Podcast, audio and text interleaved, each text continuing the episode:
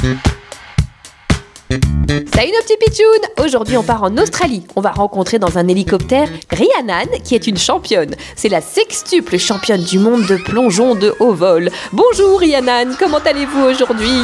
Ça va super les petits pitchouns, mais j'avoue que j'ai un peu peur de la frousse quand même. La frousse? Mais pourquoi? Parce qu'aujourd'hui je vais faire incroyable plongeon. Oui, enfin les plongeons c'est plutôt votre truc non d'habitude, vous êtes championne du monde quand même. Oui, mais aujourd'hui je vais sauter depuis l'hélicoptère. Quoi Comment ça Vous allez sauter d'ici, là, dans la mer, comme ça, sans parachute?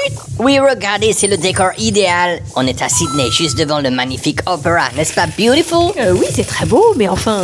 Allez, souhaitez-moi le bonne chance, enfin je veux dire le good luck, à la une, à la deux, à la et je plonge. Wow, Incroyable, elle a sauté de l'hélicoptère, elle fait un saut périlleux arrière et elle atterrit parfaitement dans l'eau. Bravo Rhiannon pour cet exploit magnifique, c'était superbe. Et à demain les pitchouns pour une actu bizarre, drôle, insolite mais toujours